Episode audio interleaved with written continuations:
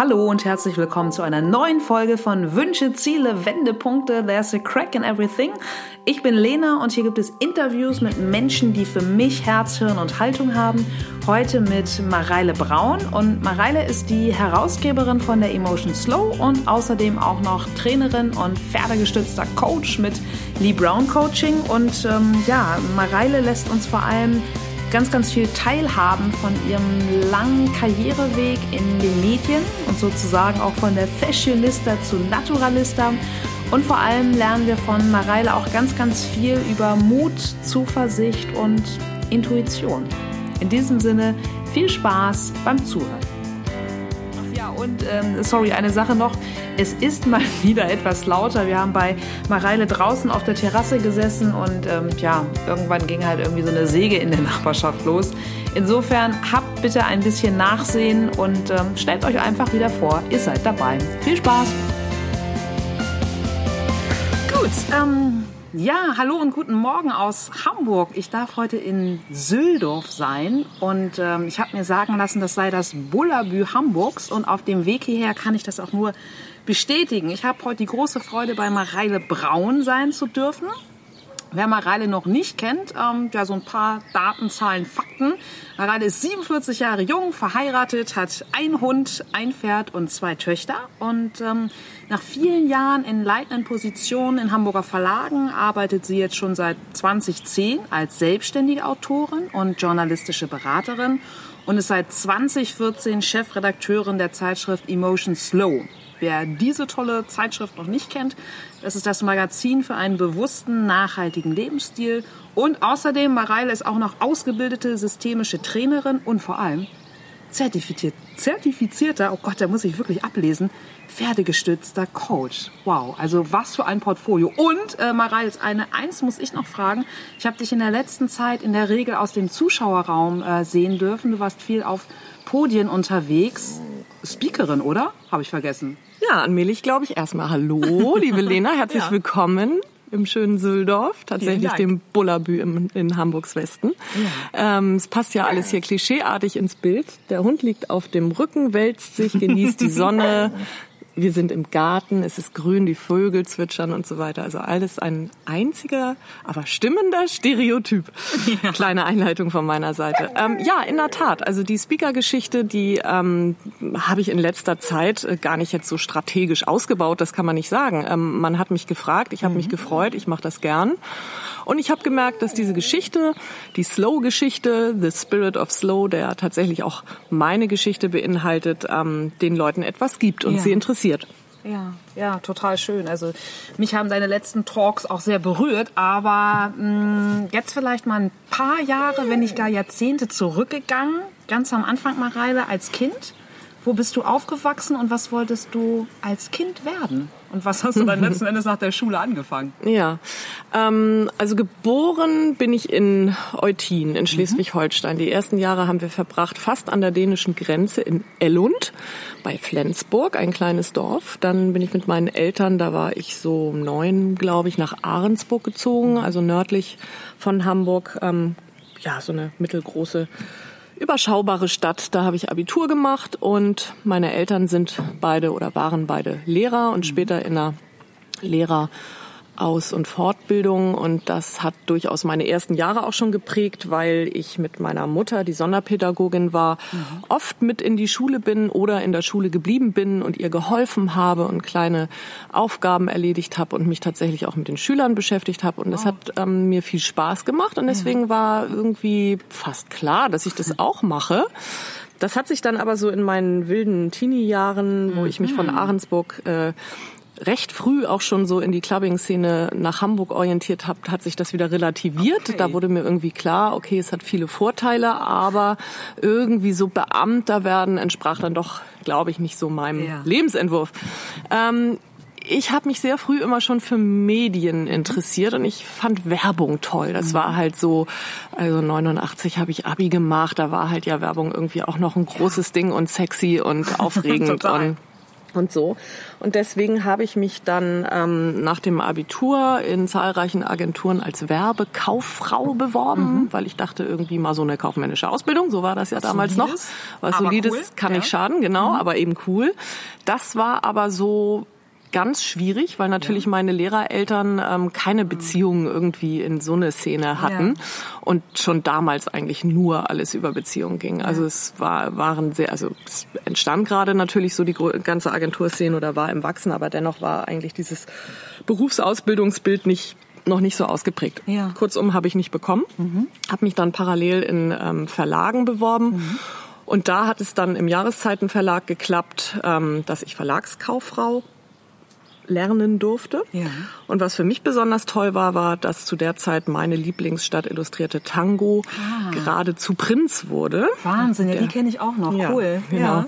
Der Verlag hat das sozusagen aufgekauft und es war ein mhm. überregionales Konzept und es gab halt eine Prinz Hamburg. Ja. Und die wurde gerade eröffnet, als ich da eben Azubi war. Und da habe ich natürlich schweinchenschlaumäßig sofort gecheckt, das ist meine Chance, da will cool. ich hin. Ja. Da ist maximale Überschneidung meiner privaten und beruflichen Interessen und habe mich dann dort ähm, in der Redaktion äh, festgezeckt und mhm. dort auch relativ schnell eben nicht nur den Vertrieb und die Anzeigenabteilung, die sowieso alle nur jeweils aus einer Person bestanden. Also es war alles sehr ja. überschaubar. Ähm, habe dann also auch richtig in der Redaktion gearbeitet und, und habe eigentlich schnell schon so Volontärsarbeiten gemacht, ja. also Recherchen und Interviews und kleine Texte und fand das alles mhm. super spannend. Und ähm, genau, und da habe ich dann also erst eine kaufmännische Ausbildung gemacht, dann habe ich da noch ein, ein Jahr Volontariat, weil ich es im Grunde eh schon gemacht hatte, angeschlossen, hatte mhm. damit sozusagen auch eine journalistische Grundlage und bin von dort aus eigentlich von Redaktion zu Redaktion getingelt. Manchmal Menschen gefolgt, manchmal rief man mich, ja. manchmal habe ich mich, habe ich mich überhaupt jemals beworben, wollte ich gerade, hm, dachte ich gerade so, mhm. ich bin nicht sicher. Nein, ich glaube nicht, ehrlich gesagt. Ich glaube, es ging, ging irgendwie immer, immer so Hand weiter. Genau, es Toll. ging so Hand in Hand weiter. Ja. Und hatte dann irgendwie diverse Jahre mit Frauenzeitschriften, mhm. auch eine spannenden Entwicklung von der Frauenzeitschrift Amica, damals mhm. in der mhm. Verlagsgruppe Milchstraße, mhm. was so in den 90er Jahren irgendwie der Verlag Total. war. Und ähm, das war super toll. Dann bin ich irgendwie zur Woche. Das war damals irgendwie eine vielfach auch ähm, durch ihre tolle Optik ausgezeichnete Wochenzeitung unter Manfred Bissinger, einer mhm. der ganz großen Blattmacher, würde ich sagen, irgendwie der letzten 50 Jahre. Glaube ich nicht zu hoch gegriffen. Und ähm, ja, und dann habe ich so bei der Woche, weil da war, war ich halt umgeben von lauter Schlaubirnen, ja. die heute alle beim Spiegel sitzen okay. und so weiter, ähm, habe ich so gedacht, okay, das ist ja alles super, was du so machst, irgendwie deine ganzen Lifestyle-Themen quer durch den Garten, Kultur, Reise. Eigentlich hatte ich eben immer so softe Themen, was ja. ich auch toll fand, weil, wie gesagt, immer auch stark nach Lustprinzip mhm. entschieden und geguckt, irgendwie, mhm. was interessiert mich, mhm. ähm, wofür kann ich mich irgendwie erwärmen ja. und mich entsprechend da irgendwie dann mir darüber auch eine Expertise verschaffen. Dennoch hatte ich dann so einen Impuls, dass ich dachte, so, jetzt musst du mal irgendwie was Anständiges mhm. studieren, weil wohin okay. soll denn das alles führen? Ja, Mareile, kurz gefragt, wie viele Jahre warst du da dann schon in der Verlagsszene in, in der Praxis? Unterwegs? Ähm, also 89 bis 91 habe ich Ausbildung gemacht, dann mhm. habe ich ein Jahr Volontariat, 92. Ich glaube drei Jahre okay. oder so. Ja. Ja. Und dann habe ich studiert. Mhm. Ähm, Damals war das ja mit den Bachelor-Studiengängen, den praxisnahen und so noch nicht so ja. wirklich ausgereift. Deswegen ging ich an die ganz normale Uni und studierte Germanistik, Amerikanistik okay. und Medienkultur, wow. weil ich dachte, irgendwas ja. mit Medien ist ja vielleicht auch nicht blöd und habe nebenbei aber für die Woche als Freie schon weitergearbeitet mhm. und habe jede Woche eine Seite für die geschrieben, was so im Wochenrhythmus recht tough war ja, irgendwie. Sportlich, absolut. Und habe dann an der Uni recht schnell gemerkt, okay Leute, das geht hier alles gar nicht. Ihr seid so langsam, hier passiert nichts. Ich ja. muss irgendwie, ich sah das Ziel vor Augen nicht ja. und auch den Sinn in der Sache nicht so. Dann habe ich also, glaube ich, insgesamt drei oder vier Semester studiert mhm. und habe dann aber gedacht, nee, dann kam wieder das nächste Angebot. Cool. Und dann war ich wieder in der Redaktion und es ja. ging irgendwie weiter und weiter und weiter.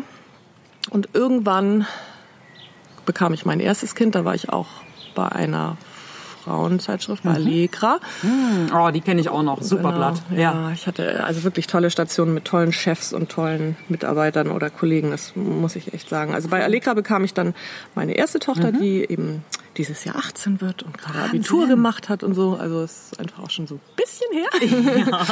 Ja. ähm, Genau. Und dann war ich ein Jahr in Elternzeit. Mhm. Dann bin ich noch mal kurz zurückgekehrt und dann ging ich zum Stern. Und das war eigentlich so die Station, die für mich ganz viel geändert hat. Also okay. einerseits war das natürlich die anspruchsvollste, hochdotierteste, angesehenste und so weiter Position, genau, die ich je hatte. Und ich wurde da, also ich kam als Redakteurin mhm. in den Bereich Style, mhm. der sich überwiegend mit Mode, aber auch mit Wohndesign und mit ja so allerlei Lifestyle-Themen befasste, die ja. dort einerseits ähm, ein, hohen, ein hohes Ansehen dahingehend hatten, weil sie vermarktungsträchtig mhm. waren, aber ich sag mal in der mhm. Hierarchie der Bedeutung mhm. zwischen Politik, Wirtschafts ähm, äh, Sozialgesellschaft ja. und sonst wie Redakteuren war man natürlich irgendwie das allerkleinste mhm. Licht irgendwie am, am alleräußersten Ende des gefühlt 50 Meter langen UNO-Vollversammlungs-Redaktionstischs. Und man konnte so froh sein, wenn man überhaupt am Ende noch der Konferenz noch gefragt wurde, ob man auch noch ein Thema hätte und so weiter. Ja. Ähm, das war für mich, kann man sagen, echt ein Kulturschock. Also weil ich die mhm. Jahre davor, ich habe dann rückblickend immer gesagt, okay, alles andere war Streichelzoo. Okay. Dann ja. kam ich in das, was äh, nicht zu Unrecht als Haifischbecken irgendwie bezeichnet wow. wurde, mit ja. jeder Menge ähm, Sägeblättern an Ellenbogen und so. Also wirklich richtig Klischee. ja, richtig Klischee, genau. Heftig. Also A-Frau, B das Thema. Ja. Ähm, C einfach auch so meine Vergangenheit, eben ja. nicht fertig studiert okay. und hierhin und dorthin und irgendwie sich so in recht kurzer Zeit eben in diese Führungsposition, ich war ja, ja Ressortleiterin, ähm, dahin bewegt, das war vielen suspekt. Und da haben okay. die mich auch also in großem Stile versucht, irgendwie hochzunehmen in sämtlichen ähm, wow. Situationen, okay. Konferenzen. Also da war halt auch so dieses Sharing is Caring, das war da noch nicht mhm. erfunden. Also mhm. ich weiß nicht, ob es heute dort Einzug gehalten okay. hat, aber das war so genau das Gegenteil. Also man musste immer unheimlich sein Terrain bewachen. Richtig. Man musste ganz genau überlegen, genau, mit wem ja. schließe ich Allianzen, mit wem oh. muss ich Allianzen schließen, dann wirklich auch so strategische sozusagen Mittagsverabredungen, wo man so dachte, ja, das war sehr anstrengend und es war auch deswegen anstrengend, weil einerseits die ähm, Arbeit mir wahnsinnig viel Spaß gemacht hat, ja. weil man natürlich bei so einem Blatt mit dem Renommee und auch den finanziellen Möglichkeiten mhm. ganz tolle Geschichten machen konnte. Also mhm. ich war zum Beispiel bei Tom Ford zu Hause in Hollywood. Krass. Und, ja, das war echt krass. Also ja. mit dem irgendwie stundenlang Wodka getrunken Wahnsinn. in den Hollywood Hills und okay. ähm, einfach ein fantastisches Interview ja. gemacht und irgendwie überall hingereist und Modenschauen und hier und da. Also es war mega ja. einerseits und andererseits aber eben auch sozusagen in der Wahrnehmung der Kollegen oder mhm. so intern so eigentlich nichts wert zu sein und sich immer dafür verteidigen zu müssen, dass man irgendwie so einen oberflächlichen Schwachsinn Unfassbar. so das war unheimlich schwer auszuloten ja. so plus eben die Tatsache, dass der Job mich so viel Zeit und Energie gekostet hat, dass sofort eigentlich das kaum zu vereinbaren war mit dem kleinen Kind zu Hause. Okay. Also ich Wie alt war deine Tochter da zu dem Zeitpunkt? Ähm, Weil du warst in Elternzeit, hast du erzählt? Genau, ich war ein Jahr in Elternzeit, dann habe ich wieder angefangen und war noch kurz bei Allegra, die war vielleicht drei. Okay. Mhm. Zwei, drei, so. Heftig. Und naja, und das war natürlich, also ich habe nie wieder so horrende Ausgaben gehabt für Betreuungspersonal mhm. und mhm. ähm, glaube, bin auch nie wieder in so einem Galopptempo irgendwie durch den Alltag gehetzt ja. und habe immer in beide Richtungen schlechtes Gewissen gehabt. Mhm. So und das habe ich dann so lange weitergemacht, bis ähm, sich privat bei mir auch ganz viel verändert hat. Also von dem Vater von Mia getrennt, jemand Neues kennengelernt, innerhalb wow. eines Jahres irgendwie äh, getrennt, kennengelernt, schwanger geworden, Krass. zweimal umgezogen, Scheidung, äh, zweite Tochter bekommen. Alto Belly. Ja. ja, genau. Und dann habe ich ein weiteres Jahr Pause gemacht, Elternzeit dann gemacht nach der Geburt von meiner kleinen Tochter, die es Jahr zehn wird. Ja. Ähm, und kehrte dann zurück zum Stern und fand völlig veränderte Bedingungen vor, dahingehend, dass es nach 2008 war und okay. da einfach ja sehr viel passiert ist Klar. und die ganze Printmedienbranche so durcheinander gerüttelt wurde mhm. und unheimlich viel umstrukturiert, zusammengelegt, neue Zuständigkeiten, ja. neue Vorgesetzte und wir wurden halt in einen anderen Bereich mit reingegliedert, wo mir sofort klar war, okay, und jetzt ist es ganz vorbei. Also jetzt hast du sozusagen jegliche Möglichkeit verloren, mhm. noch irgendwie wirksam zu werden und selbst zu gestalten und das waren eigentlich immer die Sachen, die mir am wichtigsten waren. Ja. Also einerseits mein Team und dass Ja. ich mit denen recht autark eben auch die Art von Führungskultur so leben konnte, Mhm. die, die mir zusagte.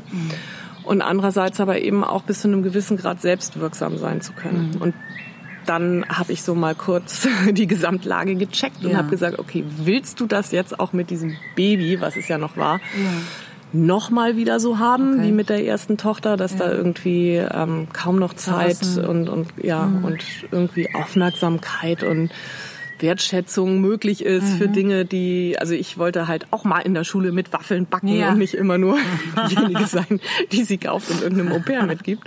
Ja. Ähm, ach ja, so ganz banale, aber ja doch Richtig. eben sehr, sehr wichtige Dinge. Klar, aber Mareile, was mich dabei ähm, gerade ganz doll interessiert, du hast diese, ja, diese Situation skizziert, wie sie damals beim Stern war, also wirklich dieses furchtbare Haifischbecken und du, so wie ich dich kenne, bist ja nun auch alles andere als ein Mäuschen und bist einfach äh, sehr tough und kannst dich behaupten auf eine ja, auf, auf einem fairen Weg und auf einem kommunikativen Weg, ohne Spielchen.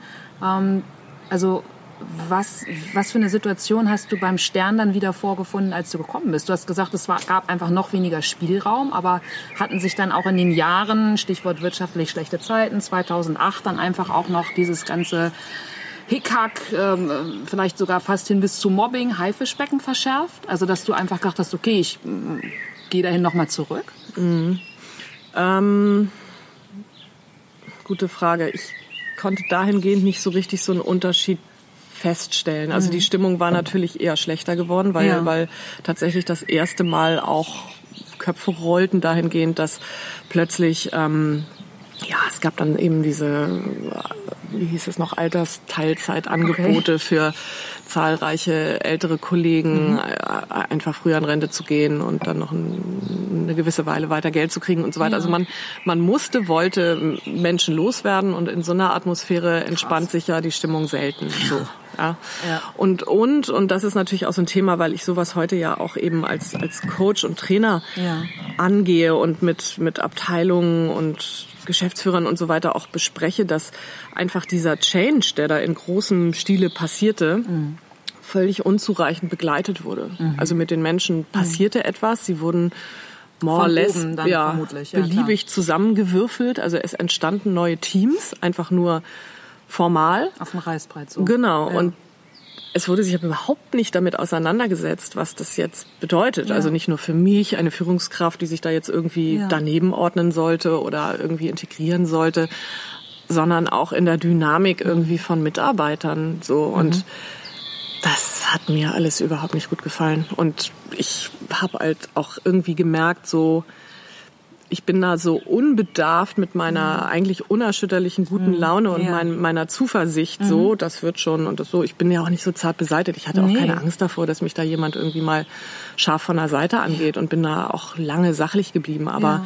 wenn man auf so einer Ebene, und da gab es auch ganz viel wirklich so Mann-Frau-Gedisse, wo du so dachtest, Alter, das ist so vorsintflutlich, Ja. das muss ich mir jetzt hier nicht anhören. Irgendwie. Ich habe mich dann einfach auch mehrfach richtig aufgeregt, weil es Ja. so persönlich wurde und so, ja, infam so. Und dann habe ich so gemerkt, dass ich so in meinen Abwehr-Selbstschutzmaßnahmen Mhm. halt auch so Seiten aufgefahren habe, die ich selber überhaupt nicht gut fand. Wo ich so dachte, nee, so will ich überhaupt nicht sein. Hast du da Also mich- ein Beispiel? Ja, also ja, so ähm, anfangen im Grunde Aktennotizen anlegen, Okay. Gesprächsprotokolle machen, Okay. weil man weiß, ähm, es wird zu Situationen kommen, wo man So darlegen, genau so. darlegen muss, wie jetzt irgendwie eine bestimmte Kommunikation gelaufen ist, wer da wen hinters Licht geführt hat, wer da wen bloßgestellt Mhm. hat und so weiter, dass man anfing Zeit damit zu verbringen, irgendwie so Beweisführung Mhm. Gegen irgendwelche anderen Personen oder Konstellationen irgendwie zu gehen, wo ich so dachte, oh Gott, es wird immer weiter weg eigentlich hier vom Thema, von Bad dem, ja. ja, auch von dem, was ich machen möchte, klar. inhaltlich, ne? Ja. Also ich musste mich unheimlich viel in, mit dieser Innenpolitik befassen und konnte mich entsprechend auch wenig dann irgendwie um mein Team, vor das ich mich immer schon so Mhm. Löwenmutterartig geworfen habe, um die irgendwie da auch so zu schützen und denen den Rücken freizuhalten, damit sie einfach gute Arbeit machen können. Und das wurde so zu meiner Hauptaufgabe. Und das hatte ja nicht mit Führen zu tun in dem Sinne, weil auch dafür, finde ich, gibt es gute Gründe, dass es in großen Unternehmen auch Führungskräfte gibt, die aus dem operativen Geschäft mhm. weitestgehend so mhm. weg sind, finde ich gar nicht schlimm. Nur ich merkte für mich, das möchte ich eigentlich nicht ja. und es entspricht mir auch nicht. Ja. Also ich bin nicht derjenige, der hier irgendwie so ja, also wenn es wenigstens diplomatischer Dienst gewesen wäre. Es war aber eher so, es wär, war, war so gemeine Geheimdiensttaktiken entwickeln, oh, ja. so, wo ja. ich dachte, nee, hm, nee, ich glaube nicht. nicht. Und sein, auf der anderen Seite gut. dann zu Hause da irgendwie so eine neue Familie und irgendwie nochmal eine zweite Chance ja. einfach auch, ne? Also Sachen irgendwie auch in meinen Augen so ein bisschen richtiger zu mhm. machen. Weil das schlechte Gewissen für die große Tochter, das habe ich schon jahrelang auch noch so weitergetragen. Ja. Naja, also kurzum, ich beschloss dann relativ spontan von heute auf morgen da zu kündigen und wow. alle so, äh, Moment mal, das hast du doch hoffentlich wenigstens mit einem Anwalt jetzt hier bestmöglich für dich irgendwie abgesichert und da noch Abfindung und diesen ja. so, nee, weißt du was, scheiß drauf irgendwie. Heftig. Ja. Einfach aus dem Bauch heraus, weil du gemerkt hast, ja. ich kann das und will das nicht ja. mehr mittragen. Und weil ich auch, also jetzt ist ja nicht so, dass man sich das vorher nicht schon mal überlegt ja. und ausgemalt und sonst wie hat. Aber ich hatte jetzt keinen sozusagen ausgeklügelten Plan B, irgendwie jetzt okay. keinen Schalter, den ich umlegen konnte und sagte, ja. gut, dann mache ich ab morgen eben das mhm. oder so. Ja. Aber ich wusste auch, es wird nicht der perfekte Moment kommen mhm. im Sinne von jetzt, heute ist der genau. Tag, die Rahmenbedingungen sind super. Zum ersten Zehnten bitte ich hiermit und so weiter. Nee. Ja. Nee, da waren die dann auch sehr überrascht. Das also das kannten sie so auch nicht. Also auch sozusagen in dieser ähm, ja, also verletzlichen Art und Weise, weil üblicherweise entweder du wirst da irgendwie bis zum goldenen Kuli und irgendwann in der horizontalen rausgetragen oder aus irgendeinem Wandschrank, in dem ja. du die letzten zehn Jahre verbracht hast. Also, hey, das ist der Stern, ja? Ich ja. habe noch nie erlebt, ich habe wirklich noch nie mhm. irgendwo erlebt, dass so viele Menschen dort einfach nur verharren, ihre Planstelle bewachen ja. und hoffen, dass nichts mit ihnen passiert. Ja, ja wahrscheinlich mit Säbeln bewachen, ne? Ja. Ja, oder ganz oder still. Ängstlich? Also wirklich so Menschen, die man irgendwo vergessen hat. Also so ganz, so ganz traurig. So. du hinten am Ende des Flures. Ja, aber oh. genau. Ja, und das war ja damals auch noch so irgendwie, weil also ganz, ganz, ganz, ganz viele Büros auf so und so und so und so viele Etagen. Also so ein bisschen spooky auch. Ja.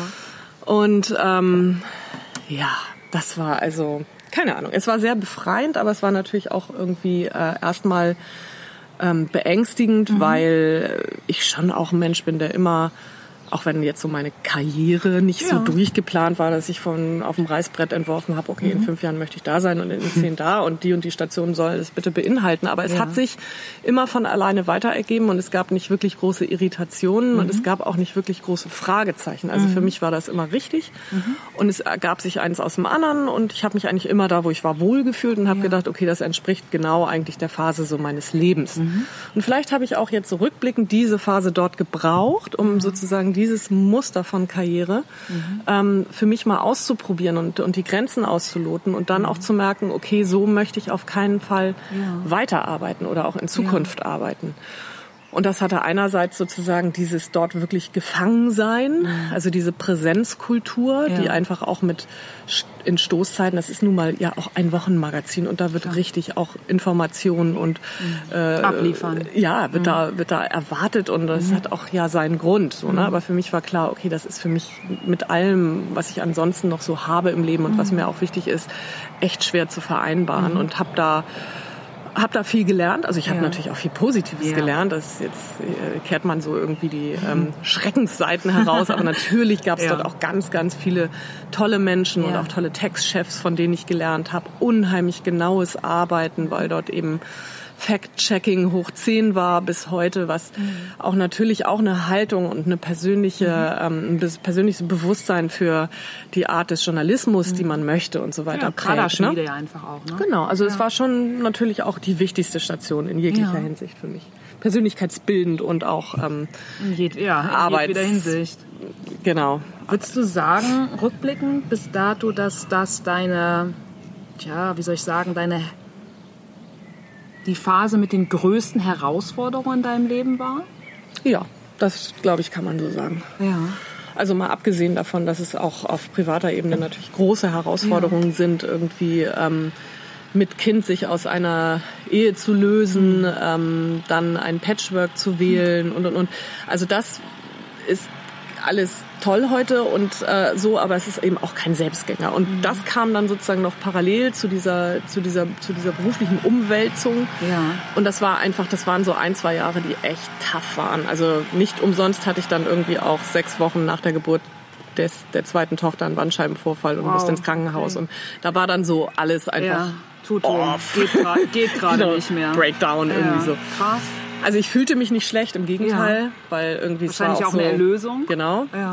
Aber es war eben erstmal so ein großes Nichts. Also ich weiß noch, ich bin dann so die ersten Male, wo ich so tagsüber morgens um halb elf durch Ja. ähm, Eppendorf oder so gegangen Ja. bin, habe ich mich immer so umgeguckt und habe gedacht, wenn mich jetzt jemand sieht, also das ist doch überhaupt total gar nicht erlaubt, an einem Dienstagmorgen Tagsüber, hallo, nicht zu irgendwo arbeiten. draußen zu Ja. laufen und irgendwie frei womöglich zu Ja. sein. Das fühlte sich komplett fremd an und auch natürlich sich selbst das zu erlauben. Also, Ja. nicht? Also Ja. zu sagen, okay, das ist jetzt hier irgendwie nicht äh, Faulenzertum und Ja. irgendwie komplettes Versagen Das ist und das irgendwie Leben. Genau, das ist sowas wie Leben. Es ist auch übrigens ein Vorurteil zu meinen, dass es auf dem Land leise ist. Ja, es sind ist, einfach ähm, nur andere Geräusche. sind andere Geräusche. Aber Das- es ist, glaube ich, ist so. das ein Met nee, ein Nö, Mähdrescher ist es nicht, ne? so eine, so eine Säge. Ich glaube, das ist entweder eine Säge oder so ein Püster. Also nebenan ist so ein Reiterhof und da fahren morgens um halb sechs schon die Trecker. ja, aber stellt euch einfach äh, wunderschönes grünes Gras vor. Ja, es ist Genau, ja es wird jetzt gemäht. Ja. Aber Mareile, was Ja. würdest du sagen in dieser wirklich äh, taffen Zeit? Ähm, kannst du das für dich benennen, welche deiner Stärken oder welche deiner, es müssen ja nicht immer Stärken sein, welche deiner für dich wichtigsten Charaktereigenschaften dir wirklich durch diese Zeit und in dieser Zeit geholfen haben? Äh, also vor allen Dingen Mut und Zuversicht. Ja. Also du hast eben ja auch schon gesagt, das war mutig. Ja, das war mutig. Also das war auch in dem Moment ähm, nicht wirklich eine Kopfentscheidung. Das war eine, eine Bauchentscheidung, die sich aber total als richtig herausgestellt hat und mich auch immer wieder im Folgenden darin bestätigt hat, diese Bauchentscheidung zu fällen und ernst zu nehmen Ja. und denen Gewicht zu geben. Ja. Weil ich, glaube ich, eine gute Intuition habe und, und ein gutes Selbstschutzraster.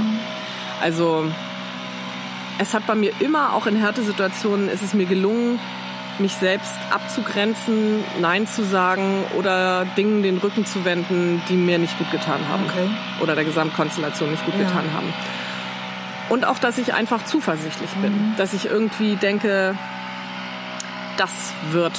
So oder so wird das. Cool. Und habe auch gemerkt, manchmal muss man einfach bestimmte Türen erstmal schließen, damit sich andere wieder öffnen Mhm. und man den Blick auch dann neu ausrichten kann. Und so war das auch beim Stern. Ich meine, das war schon, man hängt ja an so auch ähm, Strukturen oder Strukturen, Mhm. aber auch so, naja, also damals fand ich das schon auch schick, diese Visitenkarte zu haben, ja, und das schöne, schöne Büro mit dem Blick auf die Elbe und die Kantinenkarte für Gruner und ja, so.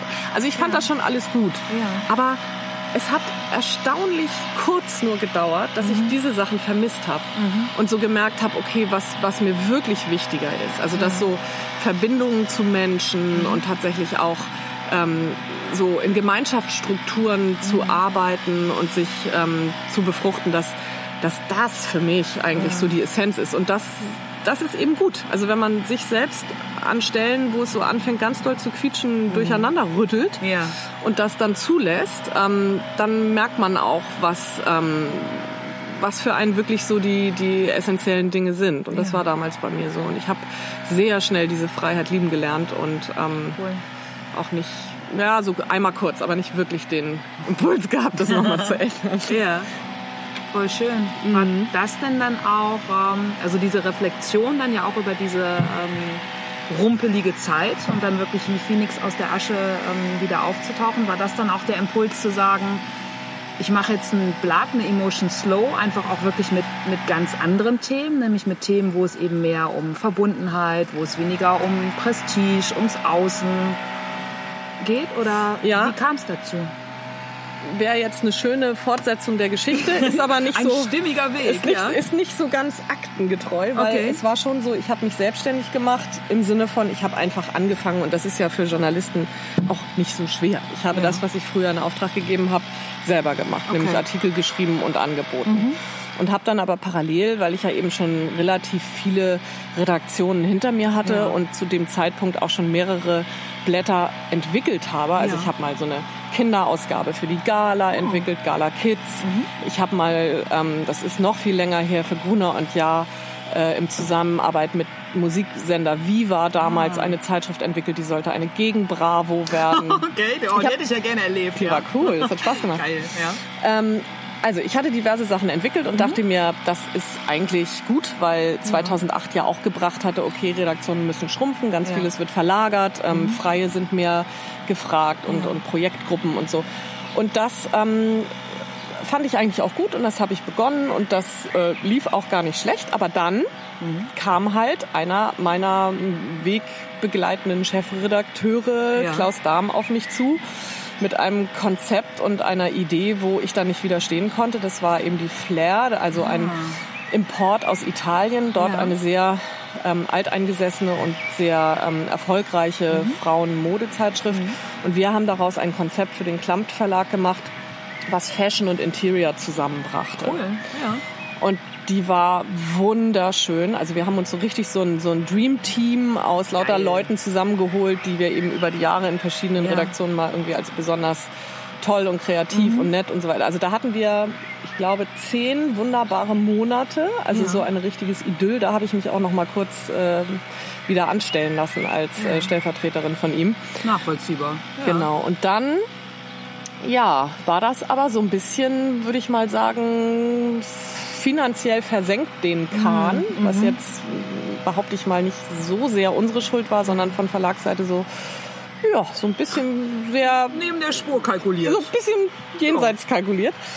Kurzum, es wurde verkauft, das Blatt, und ähm, der Chefredakteur entlassen. Ich dann auch kurzer Zeit, kurze Zeit später so halb freiwillig, halb äh, War dann halt so. war dann halt so, Ja. war irgendwie auch logisch. Das ist ja auch oft so, wenn der Trainer geht, Klar. dann muss da die unmittelbare Gefolgschaft auch mit. Ja. Es war auch nicht schlimm, weil ähm, es tatsächlich für mich auch sofort den Reiz verlor, Mhm. als das irgendwie in dieser Konstellation nicht mehr, nicht mehr ähm, war und so. Ja, und dann haben sie es halt wieder eingestellt und haben es irgendwie schlecht verkauft und jetzt ist daraus was geworden, was, was wir uns alle nicht mehr angucken.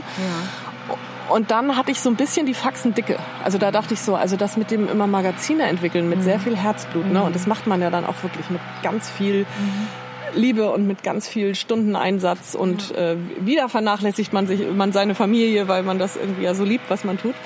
Ähm, dann habe ich gesagt, nee, also das mit den Magazinen A, glaube ich nicht daran, dass es mich sozusagen als Konzept noch bis zur Rente trägt. Ja. Das mit dem Printjournalismus, das wird nicht besser. Und B, dieses immer entwickeln und wieder einstellen mit immer kürzeren Halbwertszeiten nervt. Deswegen begann ich eine Trainerausbildung an der Cool. Coaching Akademie in Hamburg und hatte halt auch diesen Impuls und da schließt sich ein wenig der Kreis, weil da kam wahrscheinlich das Lehrerkind in mir auch wieder ähm, Ah. der ursprüngliche Ja. Berufswunsch ähm, zum Vorschein, weil es mir immer total viel Spaß gemacht hat, in den Redaktionen mit den Praktikanten und den Auszubildenden und den Volontären und den jungen Redakteuren zu arbeiten und die also so in ihrer in ihrer Schreibfähigkeit, aber auch in ganz viel so was halt ein Redakteurs, eine Redakteurskompetenz noch ausmacht, habe Ja. ich mit denen gearbeitet und die ausgebildet und entwickelt. Und dann habe ich irgendwie so vage Vorstellungen nur davon gehabt, was ich jetzt mit dieser Trainerausbildung würde anfangen können. Ja. Dachte, vielleicht gehe ich auch an Akademien oder Journalismusschulen oder wie auch immer. Ähm, hatte aber grundsätzlich eher den Impuls zu sagen, ich möchte jetzt auch mal wieder was dazu lernen, Ja. weil das, was ich jetzt schon annähernd 20 Jahre da gemacht hatte, ähm, kann ich, glaube ich, jetzt ganz gut. Und ich möchte neue Kompetenzen. Und ich habe immer so einen totalen Hunger irgendwie so auf Fortbildung, Weiterbildung, neue Themen. Und das fand ich extrem bereichernd. Also selbst wenn ich da im Nachfolgenden nie was mit angefangen hätte beruflich, würde dich ich selbst einfach, immer noch ne? sagen, genau, Mega. für mich selbst war das ähm, total ergiebig und gewinnbringend. Und ja, genau. Cool. So war das. Das machte ich dann. Und wie das so oft so ist, Ja. ne, dieses, man hat eigentlich einen Haken unter eine Sache gemacht und möchte sich jetzt einer neuen Thematik zuwenden, holte mich das andere wieder ein in Form eines Angebots aus dem eben Inspiring Network Emotion Ja. Verlag. Wir haben hier so ein Konzept. Okay. Und das Konzept heißt so. Und das Konzept war zum Zeitpunkt, als man mich anrief, eine DIN A4-Seite, wo grobe Gedanken drauf waren. Ja. Und ein Slogan, Okay. der mich genau da abgeholt hat, wo ich gerade stand. Und der hieß mehr Zeit fürs Wesentliche. Wow. Ja. Und das, dieser Satz in Kombination mit dem Thema Ja. war das, wo ich sagte, okay, das muss ich machen. Kann ich nicht nicht machen. Bums weil, auf den Punkt. Mhm. Das ja, bist genau, du. das bin ich. Wie toll. Ja, so war das. Und seitdem ähm, entwickelt sich das und wächst und, und kriegt ganz und viele ist neue. Groß. Also Ja. es ist ja groß. Ja, Wahnsinn. also wir sind jetzt im fünften Jahr und Ja. machen das 15. Heft und ähm, haben jetzt auch die Teamkonstellation, die das perfekt machen kann. Toll. Die Thematik hat sich total entwickelt. Also 2014 war so die ganze Mindfulness-Geschichte gerade am Beginn. Ja. Also wir waren eine der ersten Magazine, jetzt gibt's da auch ein ganzes Gedeck, also bestimmt ein Dutzend. Ähm, das macht es einerseits schwerer, andererseits aber auch leichter, weil die ganze Nachhaltigkeitsthematik ähm, auch bei Werbekunden natürlich angekommen ist und ganz Ja. viele Marken verstanden haben, ähm, wohin man so in der Produktentwicklung und Produktkommunikation jetzt steuern sollte. Ja. Und das kommt uns sehr zugute, weil wir jetzt so als der innovativste und auch, wenn man so will, zeitgemäßeste Titel Klar. des Verlagsportfolios wahrgenommen ja. werden. Und ihr habt es ja wirklich einfach auch begründet. Ja. Toll. Aber was mich noch viel, viel mehr interessiert, du hast ja gerade schon erzählt, dann kam die Trainerausbildung, wo du dann ja einfach auch deine Neigungen wieder oder wieder ja, reanimiert hast, wirklich mit Menschen zu arbeiten, Persönlichkeitsentwicklung, andere zu unterstützen, zu begleiten. Wie kam es dann noch zum Pferdecoach? Ja, also das war so, als ich diese Trainerausbildung machte, hatte ich so das Gefühl, ja, das machen ja jetzt ganz viele. Ja. Also entweder ich mache mal eine Yoga-Ausbildung. Coach ist der neue Yogalehrer. So, Ja. genau. Das war ähm, nicht der Grund, warum ich das jetzt dann nicht Nein. hätte machen wollen, aber es war Klar. schon so ein bisschen so, okay, was ist denn jetzt eigentlich mein Weg oder Mhm. was ist meine besondere mein besonderer Zugang, wo Ja. finde ich mich auch drin wieder, wo fühle ich mich wohl, weil so just another Persönlichkeitscoach, Führungskräftecoach Ja. oder so wollte ich dann auch nicht sein. Und ähm, dann habe ich halt äh, lustigerweise im Hamburger Abendblatt irgendwie davon gelesen, dass es so eine besondere Ausbildung gibt zum Zert also eine Zertifikation Ja. zum pferdegestützten Coach, wo Okay. also Pferde eingesetzt werden als Co-Coaches, Ja. als Mittelmitarbeiter, Ja. besser gesagt. Und es ist eine besondere Methode. Und dann habe ich mich darüber informiert und habe parallel dazu, und das war echt so Happy Coincidence bei uns im Stall, also Mhm.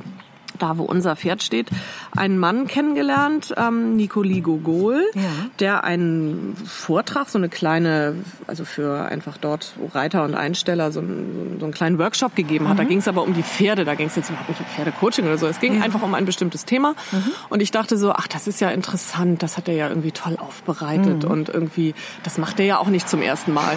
Und im Pferdestall ist es jetzt auch nicht so, dass man als allererstes sich immer erzählt, okay, was machst denn du beruflich Ja. und so und so, sondern da ist man ja einfach off und freut sich, Ja. dass man irgendwie andere Themen, äh, andere wichtige Themen zu besprechen Ja. hat.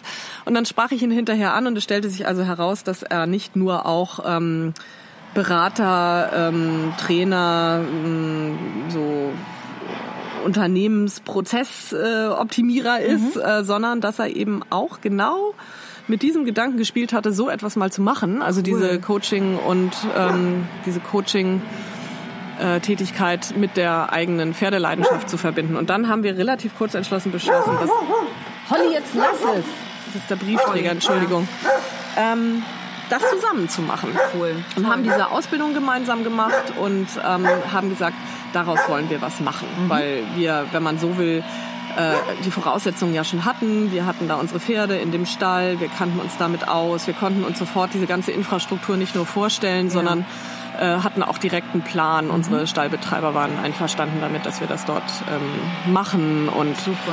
wir haben mit dem Landhaus Flottbeck und dem Hügge-Restaurant so einen Partner, wo wir immer unsere Nachmittagsparts machen, wo wir dann also den, die Location wechseln und eben tolle Seminarräume haben und tolle Verpflegung haben und und und. Also das Konzept war rund Ja. und ich habe halt gemerkt während dieser Ausbildung, dass diese Methode total toll ist. Also total toll deswegen, weil sie allen Spaß macht. Also jetzt nicht nur uns als Coaches mit der Pferdeliebe, Ja. sondern auch den Teilnehmern extrem Ja. Spaß macht. Und ich immer denke, wenn etwas Spaß macht, dann ist auch das Lernen Total. ein ganz anderes. Absolut, Ja, ja. Als irgendwie eine anstrengende. Aufgabe in einem Seminarraum vor einem Flipchart mit abstrakten Modellen. Ja. Und, also das ist das eine, der Spaßfaktor. Und das andere ist halt, dass ein Erlernen durch Erleben, also das, was man wirklich selber spürt und erfährt, Emotional, ne? genau, sehr viel nachhaltiger wirkt, weil man sich an diese Dinge erinnert und weil sie für einen Sinn machen, weil man es wirklich gespürt hat. Und diese Übungen und diese, ja, also dieses Setting, was wir da mit den Pferden schaffen, das erlaubt eigentlich in alle möglichen Richtungen ein Coaching auch zu beginnen. Es geht ganz stark darum zu aktivieren und zu öffnen. Ja. Das heißt, ähm, die Leute im Grunde genommen erstmal wirklich für eine Veränderung, ja, sei es im, in ihrem Team oder in ihrer in ihrer Führungsidentität oder aber auch wenn wir Persönlichkeitsentwicklungsseminare haben, wo Menschen mit individuellen Themen kommen, einfach überhaupt erstmal dem Thema, was so mitgebracht wird, auf den Grund zu gehen. Weil ganz oft ist es so, dass Leute mit was kommen und sagen, ja, mich beschäftigt dies oder jenes oder das und das ist mein Problem. So kopfgesteuert. Genau, kopfgesteuert. Und nach kürzester Zeit zeigt sich, ja, mag sein, aber das ist ja noch eigentliche was Problem, da ist ja noch was dahinter. Okay. Guck mal da. So, und dieses Guck mal da Ja. ist eben etwas, was wir denen gar nicht sagen müssen als Coaches, sondern was sie vom Pferd gespiegelt bekommen. Und zwar mit allem, was sie mitbringen an vor allen Dingen nonverbaler Kommunikation, wie ich mich da so verhalte, was ich tue, aber vor allen Dingen auch, was ich denke. Also Pferde sind ganz, ganz, ganz feinsinnige und ganz auch mit großem Radar ähm, aufmerksam aufnehmende, ich sag immer so, Katalysatoren für unsere Erkenntnisse. Ja? Also die zeigen dir, was Sache ist. Und sind eben dabei sehr nicht nur authentisch, sondern auch sehr Unmittelbar wahrscheinlich. Oder? ja und sehr unmittelbar, aber auch sehr ähm, gerecht im Sinne von denen ist ja total egal, ob das jetzt Mann, Frau, Ja. Praktikant oder Chef ist. Die Klar. behandeln jeden gleich, die geben jedem eine zweite Chance, die ähm, sind unbeeindruckt von irgendwelchen Titeln, Ja. Äußerlichkeiten oder sonst Ja. was. Das heißt, man hat so eine total neutrale Ausgangsposition für Feedback. Mhm. Und da geht es ganz viel um Feedback, also das, was sie unmittelbar vom Pferd bekommen, das, was Ja. sie dann auch aus der Gruppe, meistens arbeiten wir mit Gruppen bekommen, Mhm. das, was sie von uns bekommen. Wir nehmen das Ganze auf Video auf. Es hat ganz viel so Selbstbild, Fremdbild-Check nochmal und Mhm. es dient dann dazu, meistens reicht eben ein halber Tag, weil das auch ziemlich intensiv ist. Das, sind glaub oft ich. emotionale Momente auch, wo, Ja. wo Menschen, ohne dass sie es wollen, irgendwie so sämtliche Hüllen fallen lassen und ähm, sehr berührt sind davon.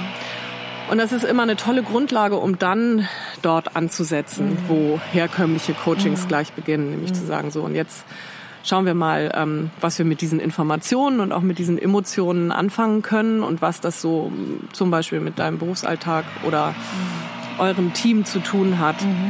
Und dann ist eine ganz andere Basis da, um in so einen Prozess zu gehen und Ja. die Leute einfach auch anders mitzunehmen. Und diese Kombination macht mir total Spaß. Also ich gebe jetzt auch Trainings immer noch ohne Pferd. Ja. Ich bin jetzt ähm, Oder so erst mit Pferd und dann. ja, aber auch ganz ohne. Also ich bin auch Teil ähm, eines Trainernetzwerkes seit letztem Jahr. Basic heißen die. Mhm. Was total super ist. Also ich gehe jetzt auch zu Google und coache YouTuber und, und so weiter irgendwie in Geil. Präsentationstechniken Ja, und so. toll. Was auch super Spaß macht, aber für mich ist so das, wo ich selbst sozusagen am meisten auflebe oder mich Ja. selbst am meisten identifiziere, tatsächlich in dieser Kombination. Schön. Voll schön. Ja, die Links dazu packe ich auf jeden Fall alles in die Show Notes, äh, dass wir irgendwie auch alle noch, also ich möchte gerne noch viel, viel mehr über das Pferdecoaching erfahren und ja, so ähm, abschließend Mareile, Stichwort ähm, Slow, dein buntes Leben, deine Familie, deine Tiere, wirst du auch noch vermutlich viele, viele Freunde haben und einfach auch noch Dinge, die du nur für dich machst. Ähm, wie schaffst du das, da auch für dich wirklich ähm, ohne schlechtes Gewissen mitunter auch mal slow zu leben? Also es sind, du hast ja wahnsinnig viele Berufungen und wahnsinnig viele Schauplätze. Wie, wie bleibst du selbst im Lot? Ähm, naja, also zwei Sachen. Der Zeitmanagement-Coach in mir würde jetzt sagen Timeboxing. Okay, ja. ist natürlich das, ja. Genau, ist natürlich das A und O. Ja. Ist auch so. Also gerade wenn man eigenverantwortlich, selbstbestimmt remote arbeitet, Ja. wie ich, nämlich nur zur Produktionsschlusszeit in die Mhm. Redaktion gehen, zwei Wochen das Heft durchknüppeln, es absenden, fertig sein. Mhm. Laptop nehmen, randlos verdunsten. Mhm. Ähm, vorher, alles was vorher ist, Ja. passiert von wo auch immer ich gerade bin. Natürlich haben wir auch mal eine Redaktionskonferenz, eine ähm, analoge physisch mit allen physisch Anwesende, so wie Ja. gestern. Aber das machen wir maximal zweimal vorher, meistens sogar nur einmal und sonst Okay. nur noch mal in Kleingruppe. Alles andere kommunizieren wir über äh, marktübliche Online-Kanäle. Okay, verrückt, ja. So, und das klingt ja so super und so Freiheit und alles, aber auf der anderen Seite bedeutet es natürlich ein hohes Maß an Selbstdisziplin. Also wenn ich mir nicht genaue Zeitfenster wirklich durchplanen würde, Ja. weil es in der Konsequenz bedeutet, okay, bestimmte Vorläufe brauchen wir, damit zum Beispiel die Bildredaktion Material beschaffen kann, damit die Grafik vorher vorbereiten kann und so. Das ist schon eine ziemlich dezidierte Planung, die ich irgendwie jetzt kann, weil ich sie jahrelang mache, aber die auch immer wieder natürlich bedeutet, dass ich mich irgendwie so aus meinem hier grünen Zuhause Komfortzonenmodell ähm, absentieren muss an den Schreibtisch und das Ja. auch wirklich machen muss. Aber ich arbeite heute halt viel viel konzentrierter. Also ich Okay. habe, ich mache morgens, also um mal so einen Tag zu Ja. schildern. Ähm, ich nehme den Hund, Mhm. bringe, liefere sozusagen die jüngere Tochter bei ihrer Grundschule hier um die Ecke ab Mhm. äh, mit dem Fahrrad, fahre dann mit dem Hund über die Felder, sag kurz dem Pferd Guten Morgen, Mhm. fahre dann nach Hause, mache eine halbe Stunde meistens Yoga Cool, und ja. dann gehe ich an den Schreibtisch und dann arbeite ich ein paar Stunden total konzentriert und ablenkungsfrei. Ähm, dann ja, kommt meistens irgendjemand nach Hause oder irgend ist was zu tun und dann habe ich nachmittags meist noch eben noch mal so eine Konzentrationszeit und oft auch noch abends, nachdem ähm, alle im Bett sind. Zwischendurch gehe ich aber auch mal zum Pferd oder Ja. erledige was oder so. Oder- Ja, genau, was man halt so machen muss. Ähm, für mich ist Planung alles und Ja. ich bin auch ein sehr an Ritualen und guten Alltagsroutinen hängender Mensch. Also ich muss mir immer so ein Setting schaffen, unter dem ich gut funktioniere. Und bin inzwischen auch so, dass ich wirklich in dieser Redaktionszeit sage, ich komme halt erst um halb elf, weil ich muss Yoga machen und ich muss dies und ich muss das. Ja, einfach für dich, deine Inseln. Genau, weil ich dann auch, also ich weiß, wann es fertig sein muss und Ja. dann wird es fertig, Punkt. Und lasse meinen Leuten genauso Freiheit zu sagen, okay, wenn mein Biorhythmus nicht ist, morgens um neun anzufangen, was bei manchen Menschen durchaus ist, weil Mhm. Klar. Mhm. die sagen, ich möchte dann aber, aber bitte auch früher gehen und so, dann lasse ich denen da maximale Freiheit, weil Cool. jeder weiß, was zu tun Was ist. zu tun ist jeder, und, und zu wann. Genau, Ja. und zu wann. Und wann er das Vertrauen. macht, das ist mir Ja. total egal. Ja, super. Und das funktioniert mit den Leuten gut. Es funktioniert nicht mit allen Leuten gut. Mhm. Es wäre jetzt irgendwie, finde ich, naiv zu meinen, das ähm, kann man jedem überstülpen oder Ja. so. Aber mit dem Team, mit dem ich arbeite, funktioniert es gut und für mich funktioniert es gut und für mich ist eben einfach so diese Mischung aus, ich kann hier, kann hier sein, also Ja. an dem Ort, wo ich irgendwie am liebsten bin und auch wo ich irgendwie auch am besten arbeiten kann, also auch konzeptionell, Mhm. Ja. kreativ arbeiten kann. Die Bedingung einfach, die du hier hast für dich. Genau. Und dann macht es aber auch nichts, wenn ich dann eben tageweise oder eben für diese Produktionszeiten mal irgendwo wieder in Läden gehe. Das ist ja, Ja. auch total schön. also das ist ja auch das, was ich mir regelmäßig dann wieder Der suche. Mix. Zum Beispiel auch auf diesen Abendveranstaltungen, Podiumsdiskussionen, Conferences und so, wo ich diesen Austausch, diese Begegnung mit anderen und Ja. so auch wirklich suche. Aber ich merke halt, dass ich nicht mehr so dieses ich fühle mich nicht mehr verloren, wenn ich nicht jeden Tag an einen Arbeitsplatz irgendwo hin zurückkehren kann. Mhm. klar. Also das war auch eine Phase meines Lebens, wo das dazugehört hat. Das hat auch so Struktur ja einfach auch. ja auch oder- Gemeinschaft und Verbundenheit Status irgendwo auf eine Art, ne? ja, aber Ja. vor allen Dingen auch als Ort. Also dass Okay. man so dachte, ach hier ist Ja. äh, so mein Büro mit Ja. meiner Zimmerpflanze und meinem Festnetzanschluss und meinem hier habe ich so mein Rechner, der stationäre. so, Ja. Mhm. und das ist nicht mehr etwas, was mir in irgendeiner Weise Befriedigung verschafft oder produktiv wirkt, Ja. sondern mein Laptop und ein gutes WLAN genügt Ein für mich. leistungsstarkes, genau, ja. genügt für mich, um mir sehr gute Arbeitsbedingungen zu schaffen. Und ja, so und so funktioniert das. Also in so Mhm. einer Mischung aus irgendwie Struktur und auch Planung. Mhm. Und dann aber auch wieder zu sagen, echt Mensch, heute ist das Wetter gut. Ich muss Yes. jetzt in den Wald reiten. Ja, wie schön. Tolles Konzept. Also ja, sehr, sehr bewundernswert. Also vielen Dank, dass du uns hast teilhaben lassen, in dein Leben äh, schauen zu dürfen. Vielleicht noch so abschließend, was würdest du heute deinem Teenager-Ich raten? Bei all den Erfahrungen, die du gemacht hast, bei all den Wegen, die du gegangen bist. Ähm, Von mir ist auch fast so in Poesiealbum-Spruchmanier. oha. Weiß nicht, ob mir, weiß nicht, ob mir dazu der passende ähm, Sinnspruch, ja doch, ja. also wenn du jetzt so ein, wenn du jetzt so eine Binse haben willst, dann würde ich sagen, ähm, es, Binsen haben ja meistens ihre... ja, haben ja, schon ja, so ja, ihre ja. Richtigkeit im Kern. Also, es wird nicht alles so heiß gegessen, wie es gekocht wird. Ja. Weil Ein ich, wahres Wort. Ja, ist auch so, weil ich und der Trainer und professionelle Coach nennt das Impulsdistanz, Mhm. wirklich ähm, lernen musste. Ich war immer qua Leidenschaft, Überzeugung und Sendungsbewusstsein jemand und Ungeduld bis heute, Okay. ähm, der dazu neigte, sehr impulsiv Situationen direkt zu kommentieren, direkt klären zu wollen, direkt für Recht und Ordnung sorgen zu wollen. Und habe gelernt, ähm, dass das zwar nicht falsch gedacht ist im Kern, aber äh, oftmals mit ein wenig Abstand, mit kurz nochmal tief durch die Mitte atmen, ein paar Yoga-Übungen machen oder aber auch einfach drüber schlafen. Ähm, für alle Seiten, einen selbst eingeschlossen, ähm, sehr viel gewinnbringender ist, zu sagen, ruhig brauner, ganz erstmal erstmal beruhigen, ordnen und dann reagieren so. Das gelingt mir natürlich auch nicht immer, aber das würde ich meinem Teenager ich sein, sagen, weil das sehr äh, auch emotional aufbrausend und dann auch so entsetzt und irgendwie Drama. Drama genau. Ja. Ja, weniger Drama ähm, nimmt dir nichts von deiner Persönlichkeit, würde ich mal sagen. Wahnsinn. Ja. Vielen, vielen Dank. Ein sehr, sehr schönes Schlusswort. Und ähm, ja, ich pack alle Links zu deinem Pferdecoaching, Ja. zu Emotion Slow, ähm, äh, zu deiner Seite rein. Gibt es denn noch irgendwas, was wir für die Emotion Slow tun können oder fürs, äh, fürs Lee Brown Pferdecoaching? Kauf das Heft, Ja, unbedingt. buch das Coaching. Yes. Und das ist ganz neu Na? und das ist mein Projekt für 2019, Oh, weil bin ich ich ja immer Wir müssen noch eine Folge machen. weil ich ja immer maximal, ähm, sagte ich ja schon, nach äh, Lustprinzip Ja. und Lustgewinn auch äh, meine berufliche Weiterentwicklung plane. Es gibt seit kurzem ein Haus auf Kreta, das ich mit einer sehr guten Freundin ähm, oder wir mit einem befreundeten Paar gekauft haben und die gute Freundin ist auch Coach.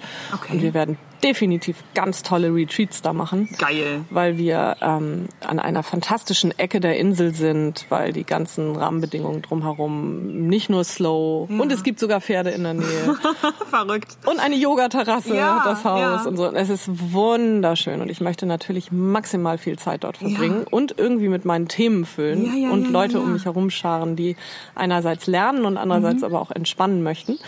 Und das wird kommen. Super. Oh, voll toll. Ich freue mich jetzt schon drauf. Und Mareile, also sei dir sicher, 2019 kommt die nächste Folge mit dir. Yippie, von In diesem Kreta. Sinne, vielen Dank für das Gespräch. Danke dir. Tschüss. So, das war die Folge mit Mareile und ähm, noch viel mehr über Pferdecoaching findet ihr im Netz unter leebrown-coaching.com. Die Emotion Slow gibt's natürlich äh, überall im Zeitschriftenhandel oder ihr schaut im Internet auf Facebook, auf Instagram äh, unter Emotion Slow. Und ja, ansonsten, ich hoffe, dass euch das Gespräch inspiriert habt und ich freue mich einfach, wenn ihr beim nächsten Mal wieder dabei seid. Es warten noch viele, viele tolle, spannende Interviewpartner in den nächsten Wochen, Menschen mit Herz, Hirn und Haltung.